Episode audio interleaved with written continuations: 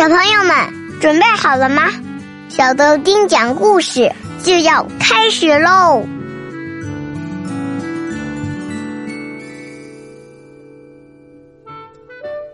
嗨，小豆丁来了，有没有想我呀？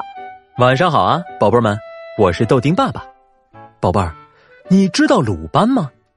鲁班是战国时期的鲁国人，他是一个善于制作精巧器具的能手。人们都叫他巧人，在民间呢，大家都把他奉为木匠的始祖。谁敢在鲁班门前卖弄使用斧子的技术，简直就要让人笑掉大牙了。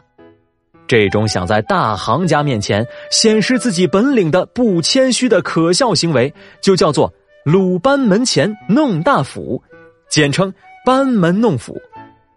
今天，豆丁爸爸就来给小朋友们讲一讲鲁班的故事吧。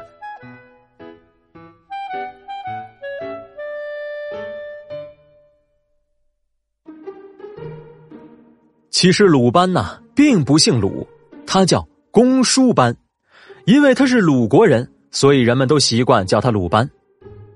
这位鲁班是一位能工巧匠，尤其是在木工的方面有着过人的造诣，而且他还有过很多的发明。相传我们现在使用的锯子就是他发明出来的。在鲁班生活的时代，并没有锯子这种工具，伐木的时候。只能用斧子一下一下的砍，既费力又费时。有一次，有人请鲁班与他的门下弟子们修筑一座阁楼，工程浩大，需要许许多多的木头，他们只好在山上不停的砍，累得筋疲力尽。一天，鲁班砍完一棵树，正准备爬上山坡去砍下一棵时。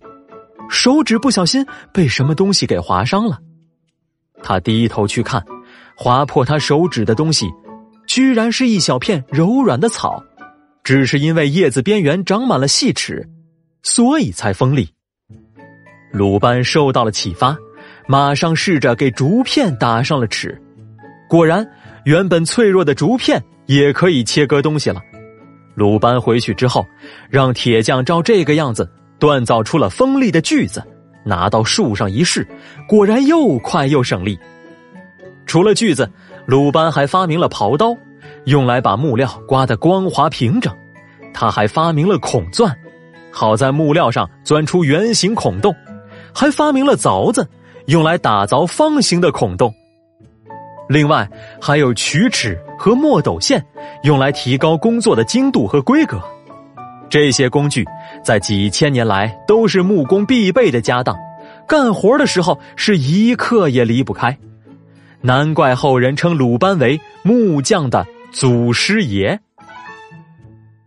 有了这许多省力又方便的工具，再加上他本人的天赋，鲁班的工匠活干得出神入化，举世无双。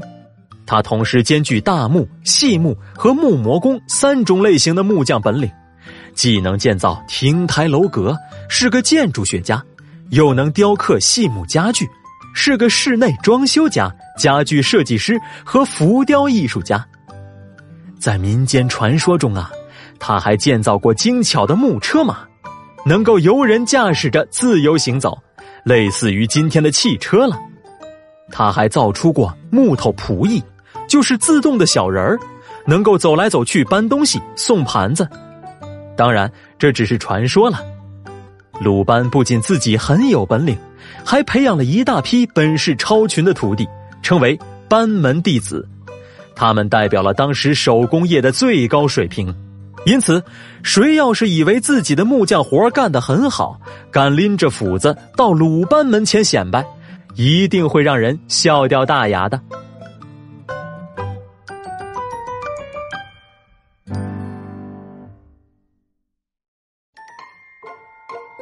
好啦，今天的故事就讲到这里了。今天的问题是：鲁班是受到什么启发才发明了我们使用的句子呢？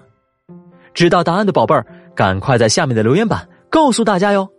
我们明天见啦，小朋友们，拜拜，拜了个拜。